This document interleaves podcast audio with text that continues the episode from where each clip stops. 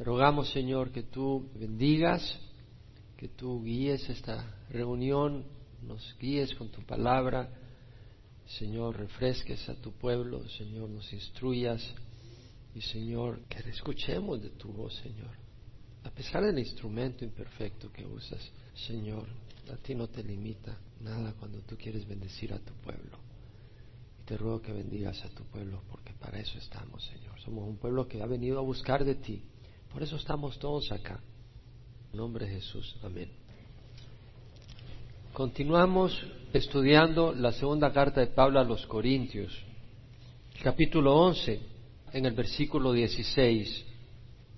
Recordamos que en los capítulos 10, 11, 12 y 13 de segunda de Corintios, Pablo trata con la iglesia de Corintio. Pablo trata bastante fuerte Pablo reprende a la iglesia de Corintio. ¿Por qué? Porque la iglesia de Corintio estaba juzgando a Pablo por las apariencias. Apariencia poco impresionante, físicamente hablando, el lenguaje decían ellos menospreciable, no era nada menospreciable la palabra de Dios con gran poder.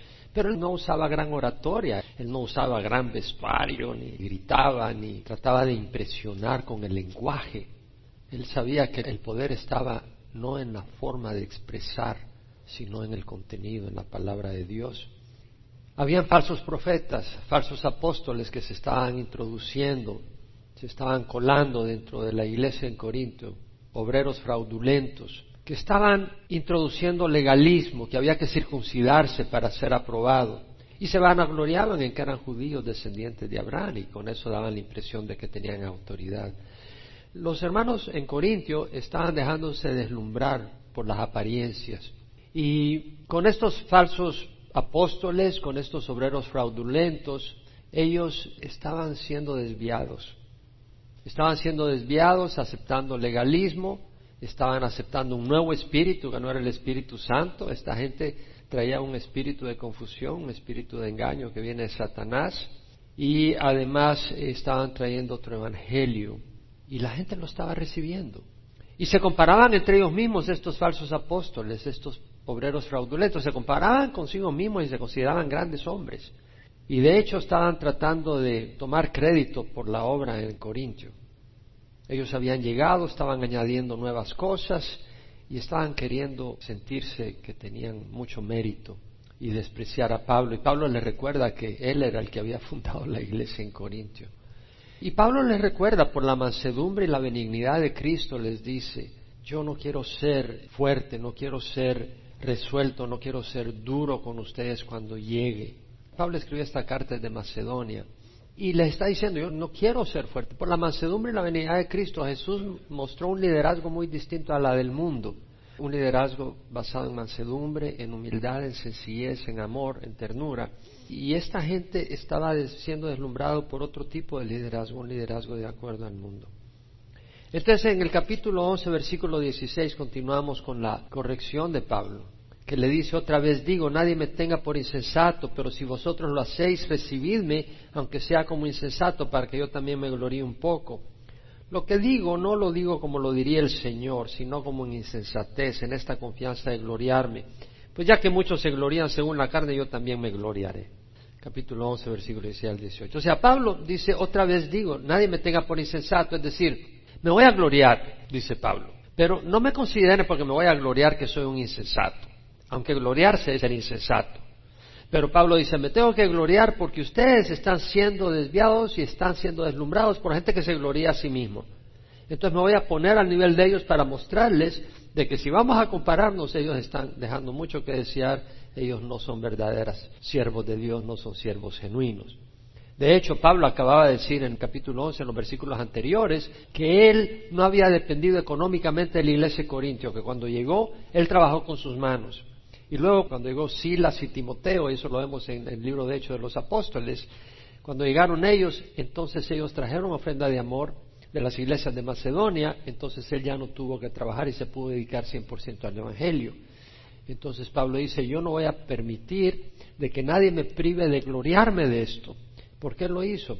Para no permitir oportunidad a aquellos falsos apóstoles y obreros fraudulentos que se consideraran del mismo calibre que Pablo. ¿Por qué no quería Pablo que los consideraran del mismo calibre? Simple y sencillamente porque llevaban doctrinas falsas y eran personas que estaban en el ministerio con los motivos equivocados y Pablo no quería que los respetaran, los honraran como siervos de Dios, al contrario, que no los tomaran en cuenta. Entonces Pablo dice, otra vez digo, nadie me tenga por insensato, pero recibidme aunque sea como insensato para que yo también me gloríe un poco. Una vez más, como digo, Pablo se va a gloriar, pero no es con el propósito de exaltarse a sí mismo, sino para desplazar a aquellos que se estaban gloriando y que realmente no tenían la calidad de siervos de Dios. Porque vosotros, siendo tan sabios con gusto, toleráis a los insensatos. Vemos que Pablo está usando sarcasmo. Pablo está siendo sarcástico. Vosotros siendo tan sabios, con gusto toleráis a los insensatos. Si fueran sabios, no tolerarían a los insensatos. Está diciéndole, ustedes son tan sabios, ¿no? O tan inteligentes como para tolerarlos. Pablo está siendo sarcástico, inspirado por el Espíritu Santo. Es decir, hay cosas que no hay que tolerar, hay cosas que no se deben de tolerar. Y Pablo está siendo fuerte. Y luego dice, pues toleráis si alguno os esclaviza, si alguno os devora, si alguno se aprovecha de vosotros, si alguno se exalta a sí mismo, si alguno os golpea en el rostro. Como dice la New International Version, You gladly put up with fools since you are so wise. ustedes aguantan a los necios porque son tan sabios, o sea, de forma sarcástica. Y luego, como vimos, toleran si algunos se esclaviza, si algunos devora, si alguno se aprovecha de vosotros, si alguno se exalta a sí mismo, si algunos golpean el rostro. Yo pudiera correr en estos versículos, pero no puedo. Porque estamos viviendo situaciones así en nuestros días. Y realmente yo quisiera avanzar bien rápido.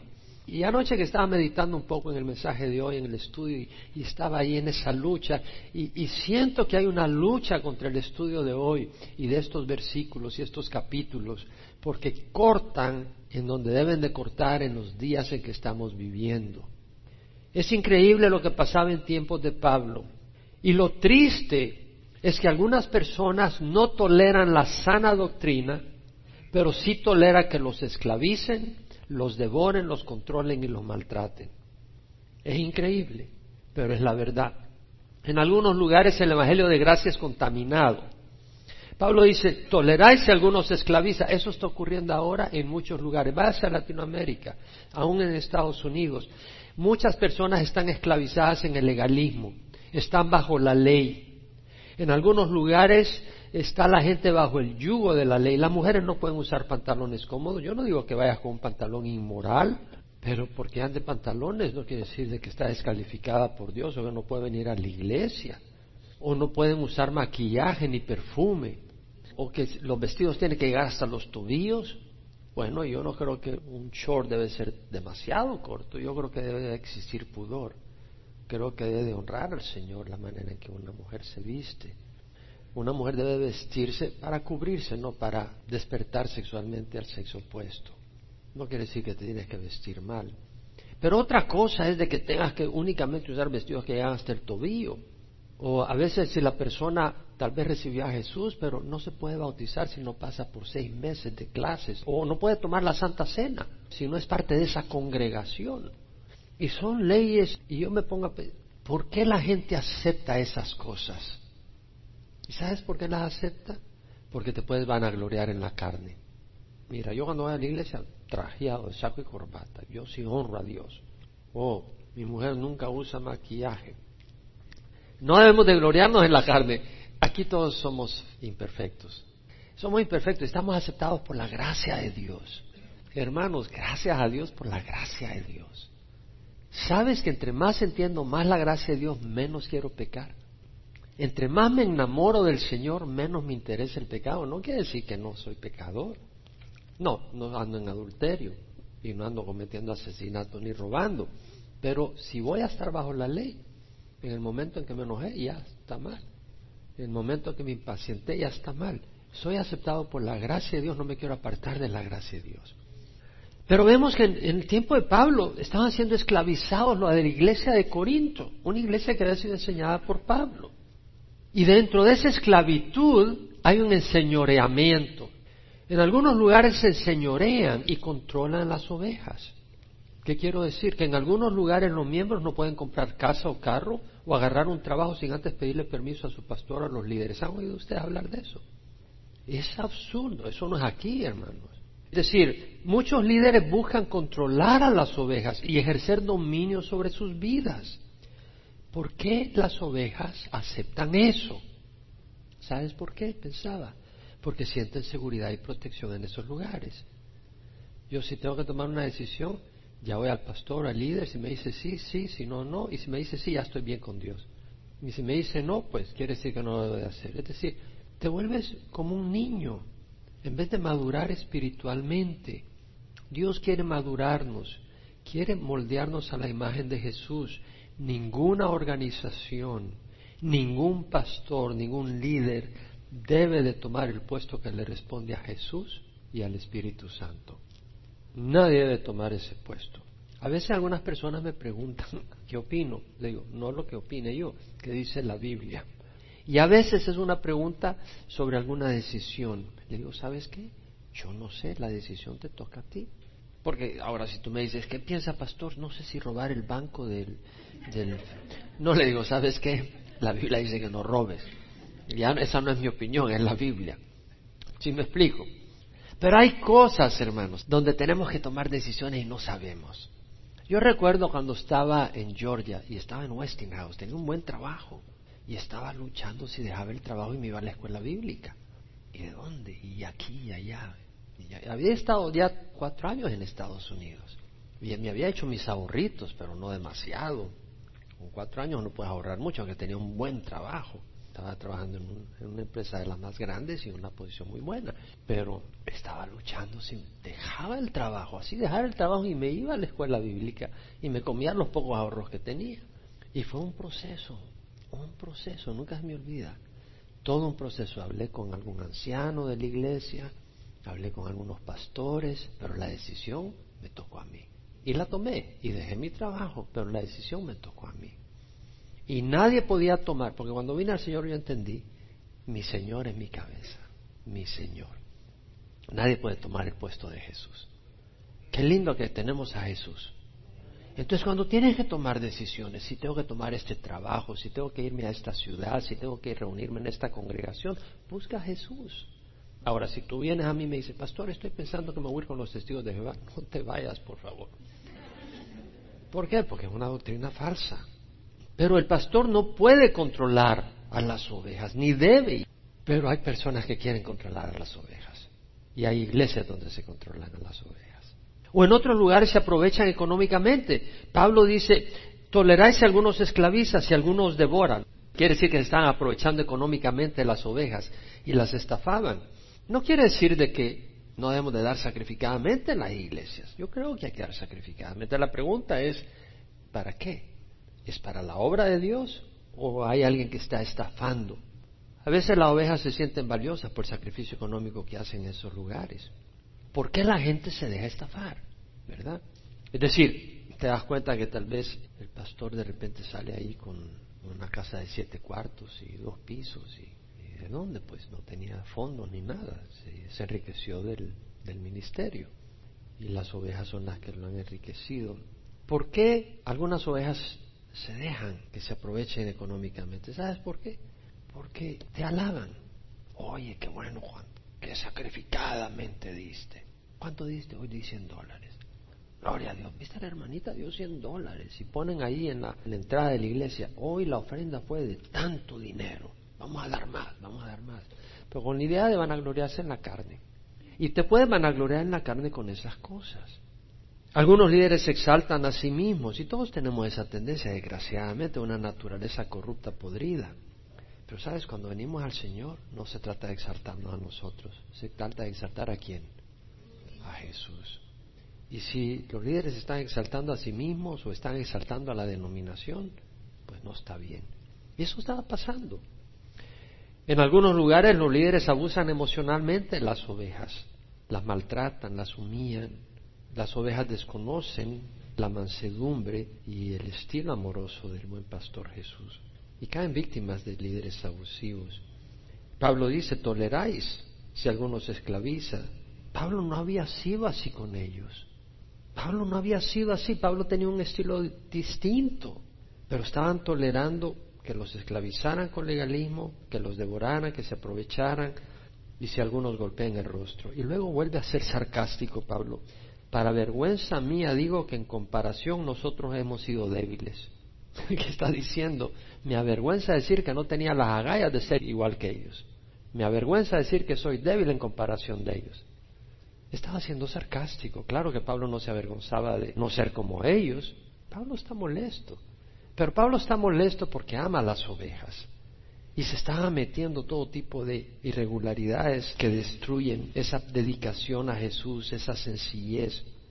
Pero en cualquier otra cosa que alguien más sea osado, hablo con insensatez, yo soy igualmente usado. Entonces Pablo empieza a vanagloriarse una vez más, pero no por, por sí mismo, sino para decir, ¿quiénes son ellos? Déjame hablarte de cómo es mi vida, dice Pablo. Y Pablo se empieza, por decir así, a vanagloriar, pero realmente no es porque él quiere que la gente lo vea a él, sino que está diciendo un momento, ¿son ellos los siervos que ustedes están siguiendo? Déjame hablarte de cómo se debe de ser siervo de Dios. Y empieza a hablar de su vida, Pablo. Y dice, ¿son ellos hebreos? Yo también. ¿Son israelitas? Yo también. ¿Son descendientes de Abraham? Yo también. Es decir, para empezar, eran judíos los que estaban viniendo y estaban introduciendo el legalismo que había que circuncidarte, si no se circuncidaban no eran salvos, estaban trayendo estas enseñanzas. Y ellos como eran hebreos, no, nosotros somos de la mera, mera, somos judíos, descendientes de Abraham, hebreos, lo mismo que israelitas, lo mismo que descendientes de Abraham, es lo mismo dicho en tres veces, en tres formas distintas. ellos son hebreos, yo también, son israelitas, yo también, son descendientes de Abraham, yo también. En otras palabras, Pablo dice, bueno, si ellos se van a gloriar de que ellos pueden tener autoridad sobre ustedes porque son judíos y ellos conocen la herencia religiosa judía, yo la conozco también porque la llevo en mi sangre, dice Pablo. Nos ponemos a la par, dice. Y luego empieza a hablar de su vida y empieza a decir, son servidores de Cristo, hablo como si hubiera perdido el juicio, yo más, en muchos más trabajos, en muchas más cárceles, en azotes, un sinnúmero de veces, a menudo en peligro de muerte son servidores de Cristo. Hablo como si hubiera perdido el juicio. Pablo se va a comparar. Yo más, dice. Yo soy mejor servidor que ellos. O sea, Pablo lo empieza a hacer. ¿Por qué? Porque ellos no tenían la autoridad de Dios. Al defenderse, Pablo empieza a revelar su ministerio y su vida. Dice, en muchos más trabajos, en muchas más cárceles, en azotes un sinnúmero de veces, a menudo en peligro de muerte, en muchos más trabajos. Me fui a la palabra en griego. La palabra en griego es kopos. Y la palabra en el griego, la King James Version la traduce labor, trouble, weariness.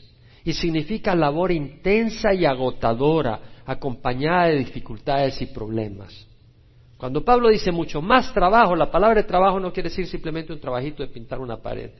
Está hablando de una labor intensa y agotadora, con dificultades y problemas. El ministerio requiere sacrificio, el ministerio requiere trabajo y esfuerzo. Y si tu motivación no es amor, si tu motivación es dinero, fama y poder, tarde o temprano te vas a quebrar y te vas a rajar. En muchos más trabajos, dice Pablo, en muchas más cárceles. Pablo fue puesto en prisión muchas veces. Los gobiernos locales lo consideran una persona indeseada, un troublemaker, un agitador, un provocador de problemas, un destructor de la paz social. ¿Y por qué Pablo se metía en problemas y lo metían preso? Como dice, en muchas más cárceles. O sea, lo metieron preso un puño de veces. ¿Por qué hacía Pablo lo que hacía si lo iban a considerar un agitador? Y realmente agitaba a la gente. El Evangelio provoca problemas. Pablo se preocupaba al ver a la gente perdida en idolatría. Le pesaba porque amaba a la gente, el amor de Dios que ama al mundo él se sentía carga por los judíos, por sus compatriotas que no sabían que había venido el Mesías y había muerto en la cruz y que ya no había que seguir la ley, que poner la fe en él. Pablo estaba dispuesto a despertar a los que duermen en ignorancia.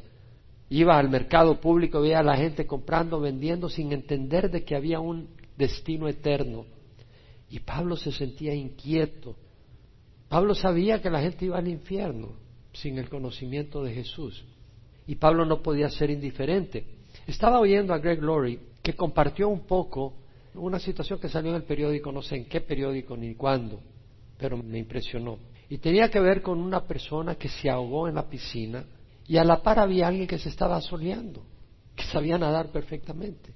Y la persona que se ahogó no sabía nadar. Y cayó en la piscina y se empezó a ahogar y lo volteó a ver. Y se siguió asoleando, tranquilito. Y le hicieron juicio. Que no te diste cuenta que se estaba ahogando, sí. Pero, ¿cómo es posible? ¿Y sabe qué? Lo dejaron libre porque él no tenía responsabilidad ni obligación legal para que lo tuviera que salvar. Y lo dejaron libre. Bueno, mi hermano, te dejó libre el juez de aquí, pero el juez de allá no sé si te va a dejar libre. ¿Cierto? ¿Y qué de nosotros cuando la gente se está yendo al infierno y nosotros podemos ayudarles y salvarlos? Y no hacemos nada al respecto. Yo sé que muchos de ustedes se preocupan por los que no conocen al Señor. Yo lo sé. Y muestran preocupación y oran. Pero digo esto para los que no se preocupan, si hay alguno. Si tú conoces el Evangelio, me pregunto si realmente lo conoces, si no te importa la gente en tu vecindario y la gente que no conoce del Señor. Si no te importa, yo me pregunto si realmente crees el Evangelio, si realmente crees que hay un infierno. Tal vez tú mismo no crees y vas para ese infierno. En serio, hay un infierno. Cada domingo, no sé si usted se ha dado cuenta, doy la invitación para recibir a Jesús. Cada domingo. No lo hacía cuando empecé mi ministerio. ¿Por qué? Dar la oportunidad que la gente reciba al Señor.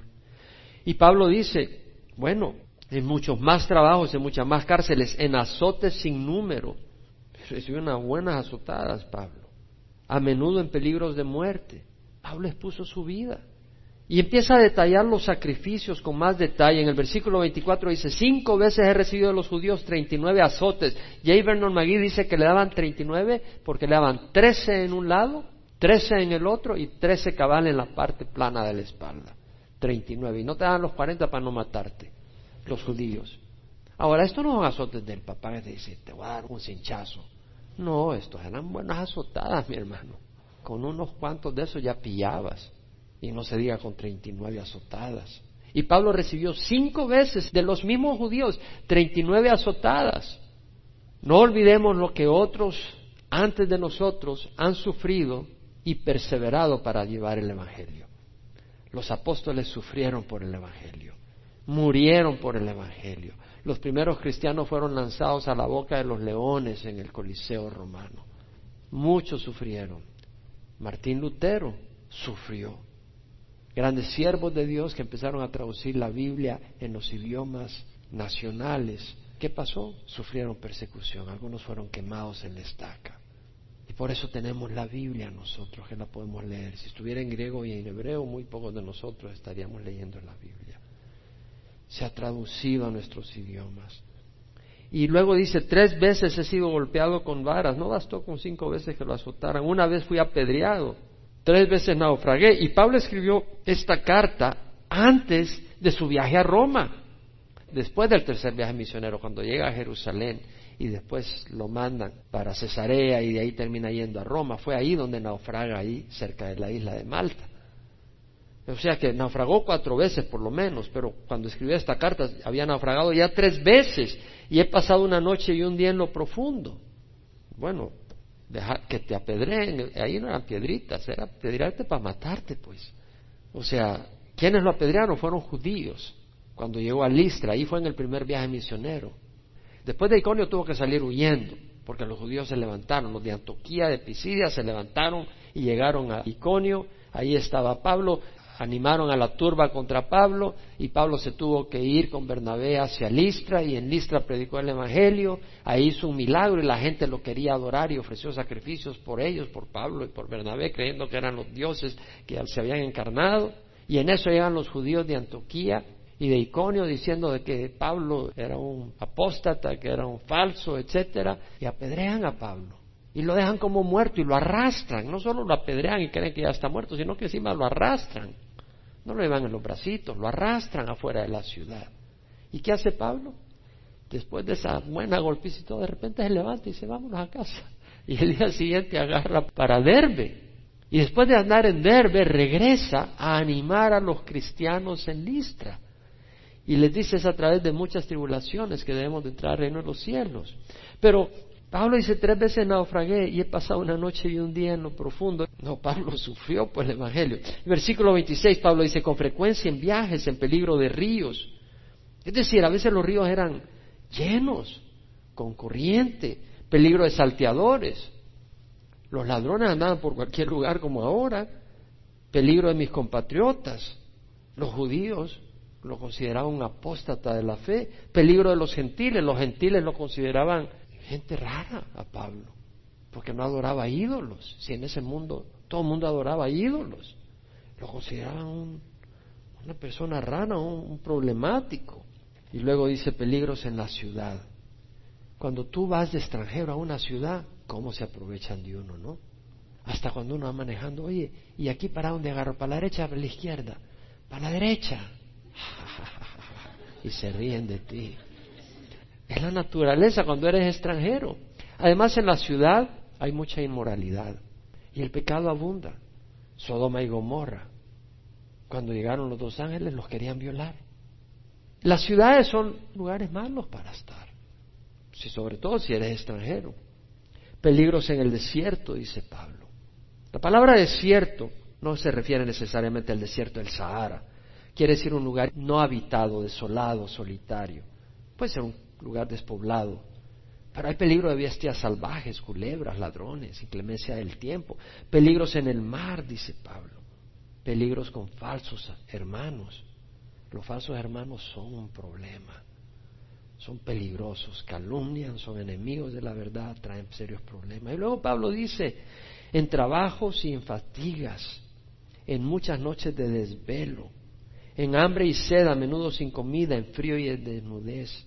En trabajos, vuelve a usar la palabra copos, es decir, en labores intensas, agotadoras, trabajando, con dificultades y problemas, fatigas, con cansancio, con angustias.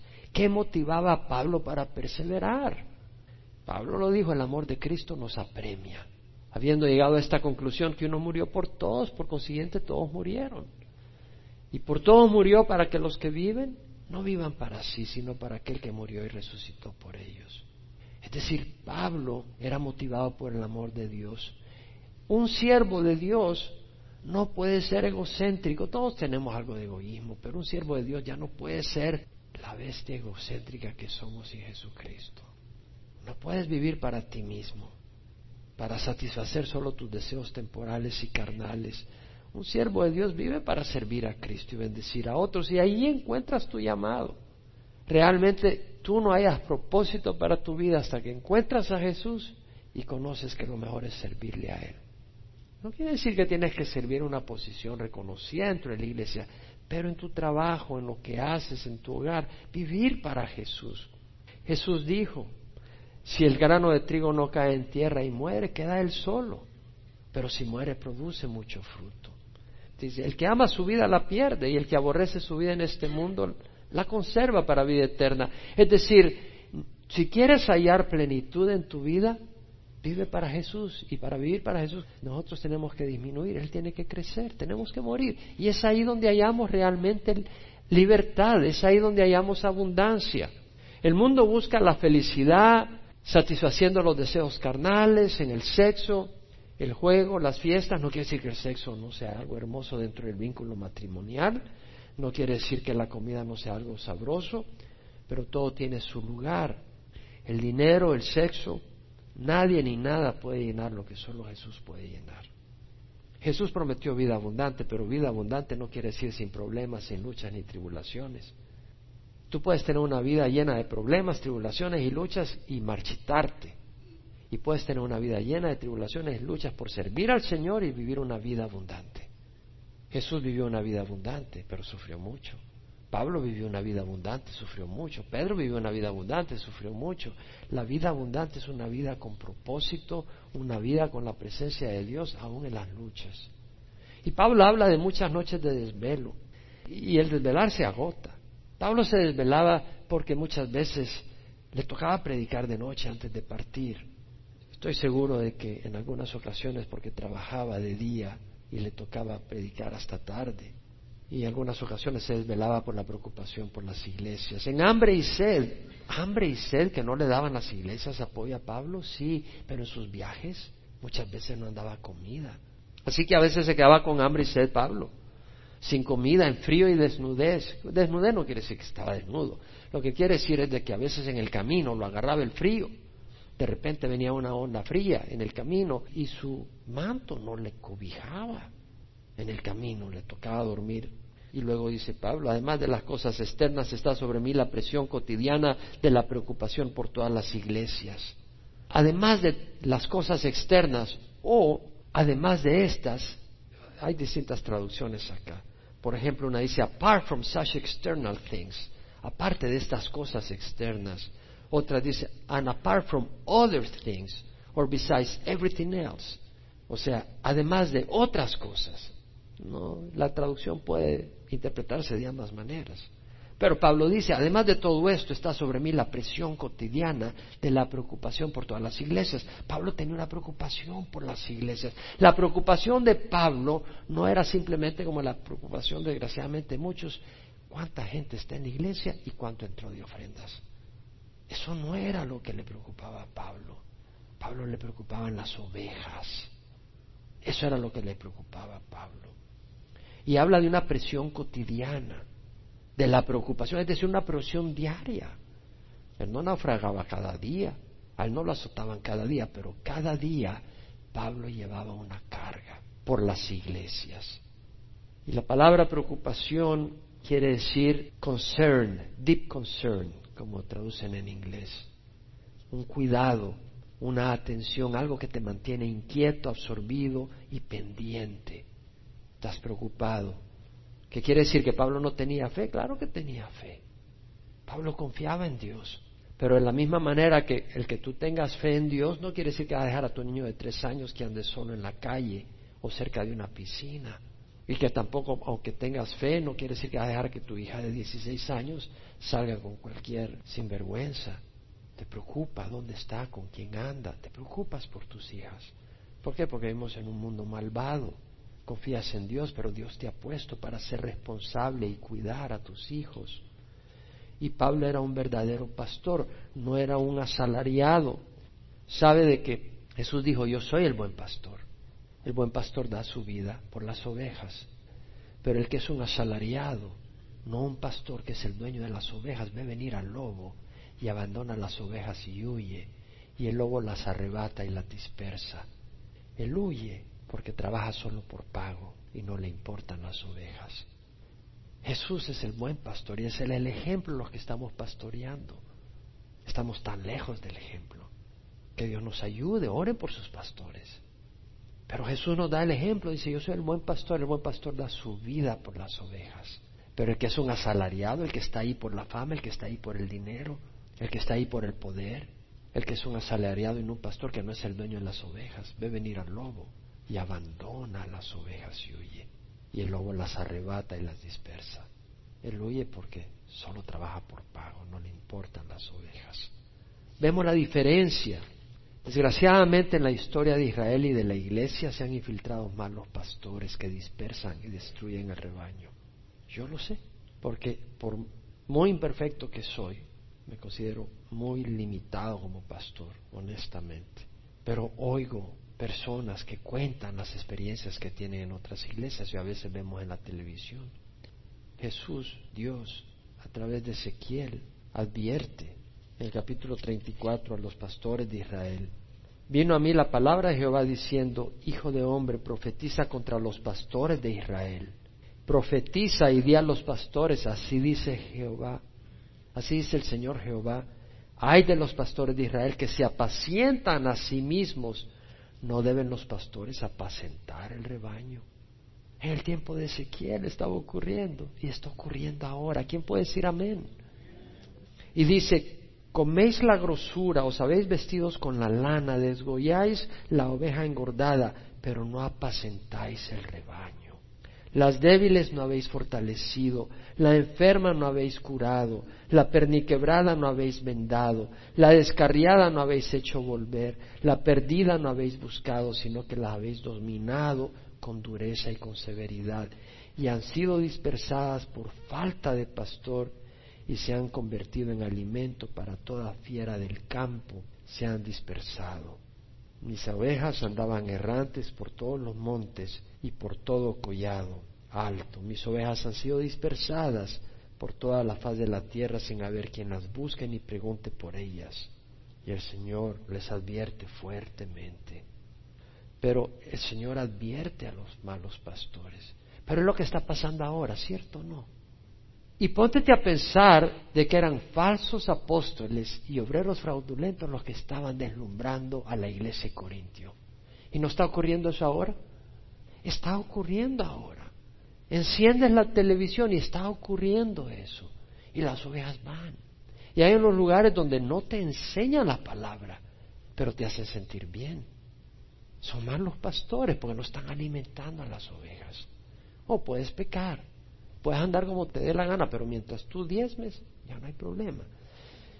Mira en Jeremías, Jeremías 23, el versículo 16. El Señor dice así, dice Jehová de los ejércitos, no escuchéis las palabras de los profetas que os profetizan. Ellos os conducen hacia lo vano, os cuentan la visión de su propia fantasía, no de la boca de Jehová. No compartían la palabra de Dios.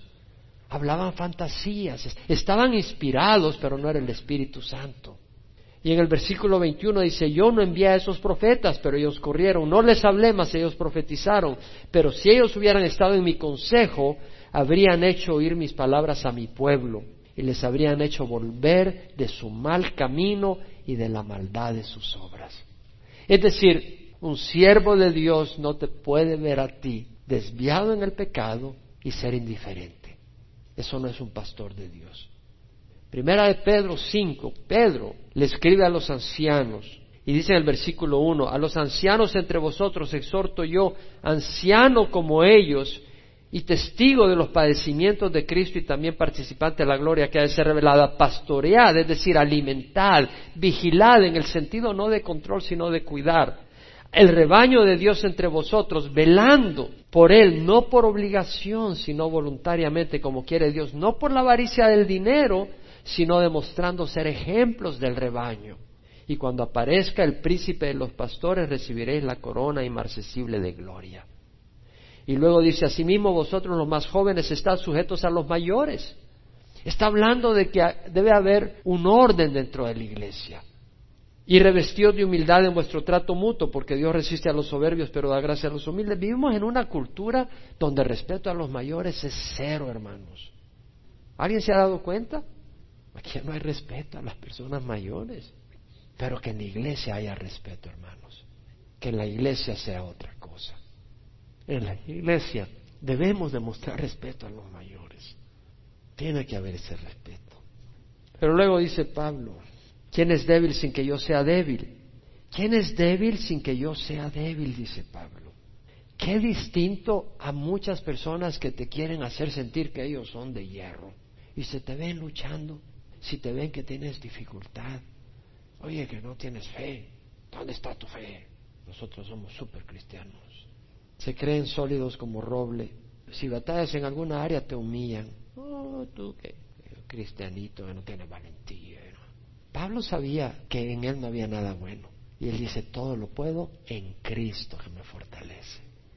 Y en 1 Corintios Pablo advierte, el que crea que está firme, tenga cuidado, no sea que caiga. Y luego Pablo dice, ¿a quién se le hace pecar sin que yo no me preocupe intensamente? Y la palabra pecar acá realmente es tropezar, escandalizo en el griego, tropezar. ¿A quién se le hace tropezar sin que yo me preocupe? Y la palabra preocupar ahí es puro, de ahí viene piro, piromaniático o pirotécnico, es decir, fuego. La palabra Pablo está diciendo, ¿a quién no se le hace desviarse de su fe o desanimarse o confundirse y que yo no me encienda. Realmente nunca se me olvida cuando yo iba a Baxter de mi casa todos los días y a veces veía a los testigos de Jehová en las mañanitas agarrando a gente y hablando con ellas. Pero me encendía y el sábado me tocó a la puerta un testigo con su hijo. Me dice, te traemos aquí una revista. Eh. No, le digo, yo tengo la Biblia. No, pero esta te habla. No, pero yo prefiero la Biblia, le dije. Entonces le dije, ¿sabes qué? Le dije, ¿sabes Hechos 1.8? Sí, sé. A ver qué dice, me dice. Bueno, si supiera me, lo hubiera dicho, pero no lo sabía. El Señor dijo, cuando el Espíritu Santo descienda sobre vosotros, recibiréis poder y seréis mis testigos en Jerusalén, Judea y Samaria hasta los extremos del mundo. ¿Sabes testigos de quién? ¿Quién dijo eso? Le pregunté. Jesús. Entonces él dijo, seréis mis testigos, testigos de Jesús. Ustedes han quitado el nombre de Jesús porque no lo consideran a la altura de Jehová. Pero te hago una pregunta. ¿Cómo te sientes cuando llegan los testigos de Jehová a tu vecindario y están convenciendo a gente a una doctrina falsa y a otro Jesús y a otro Evangelio? Honestamente, yo quisiera estar en las calles compartiendo. En serio, hermanos. Yo quisiera, pero tengo una responsabilidad con la iglesia. Y esa responsabilidad de ir a compartir les toca a ustedes. Porque si no, yo no puedo estar aquí enseñándoles la palabra, dándoles carne. Si no, solo vendría a evangelizarles cada domingo y decirles el evangelio y ya. Pero entonces no, no se alimentan. Estoy enseñando la palabra. Pero nosotros, la iglesia, es la que tiene que evangelizar. Y Pablo dice, si tengo que gloriarme, me gloriaría en cuanto a mi debilidad. Es decir, Pablo dice, no quiero gloriarme en mi fuerza, en mi fortaleza física o emocional. Me voy a gloriar en los sacrificios que he hecho por la gracia de Dios y en lo que me ha tocado sufrir por el Evangelio. Qué distinto a lo que se glorian hoy muchos hoy en la televisión. Pablo se gloriaba en lo que le había tocado sufrir. Qué distinto a lo que enseñan en muchos lugares. Pare de sufrir. Pablo dice, si tengo que gloriarme, me gloriaré en cuanto a mi debilidad. El Dios y Padre del Señor Jesús, el cual es bendito para siempre, sabe que no miento. Pone de testigo a Dios y dice, en Damasco el gobernador bajo el rey Aretas vigilaba la ciudad de los damasenos con el fin de prenderme, pero me bajaron en un cesto por una ventana en la muralla y así escapé de la... El gran Pablo en una cesta de fruta lo metieron ahí, lo bajaron por la pared para que no lo matara el gobernador. Qué distinto hoy en día cuando llega el Papa a México.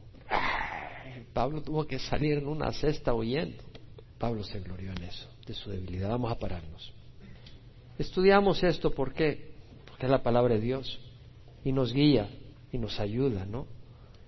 Padre, te rogamos por nuestra congregación, te rogamos por los pastores de tu iglesia. Señor, te ruego por mí, por los líderes, te ruego por los pastores de Calvary Chapel, ayúdanos, Señor, a ser pastores dignos. Somos tan llorones, tan aguados, Señor. No podemos compararnos ni a la mía, ni a las diez mías de hombres como Pablo, como Pedro, que sufrieron. Señor, perdónanos ten misericordia de tu rebaño y ten misericordia de nosotros y ayúdanos a ser pastores que traigan honra y gloria a tu nombre. Tú eres digno de lo mejor de nosotros. Perdona nuestras falta de entrega, Señor. Ayúdanos a tener una pasión, una entrega, una verdadera dedicación a ti y a tu pueblo. Y Señor, te damos gracias por los pastores que te sirven con honestidad y amor, por aquellos que dan un ejemplo, Señor, que bendicen a tu pueblo. Y Padre, te rogamos por las iglesias donde se golpea, donde se esclaviza, donde se aprovecha y roba a las ovejas. Ten misericordia de tu rebaño, que como en tus días parecían ovejas sin pastor confundidas. Ten misericordia y envía pastores que tengan tu corazón, Señor conmigo mismo, Señor. Y bendice a tu pueblo. Sé que hay alguien que no conoce al Señor. Te invito a que conozcas al buen pastor. Él nunca te defraudará. Tienes que pedirle perdón por tus pecados, reconocer que lo que hizo en la cruz es un pago suficiente por tus pecados y recibirlo como Señor de tu vida y querer caminar en su luz. Tú no puedes decir yo voy a recibir a Jesús para caminar en la oscuridad de Satanás, no. Ahí donde estás, ora conmigo y recibe al Señor. Padre Santo, te ruego perdón por mis pecados. Hoy recibo a Jesús como mi Señor y mi Salvador. Creo que lo que hizo Jesús en la cruz es un pago suficiente y te doy gracias por tu preciosa sangre. Dame tu Espíritu Santo para hacer el bien y rechazar el pecado en nombre de Jesús. Amén. Si tú has hecho esta oración, debes de saber que Jesús entró a tu corazón. Lee la Biblia, congrégate. Padre, te rogamos por el resto. Señor, que tú bendigas esta congregación. Derrames tu Espíritu Santo. La llenes de tu paz, de tu amor y de tu verdad. En nombre de Jesús. Amén.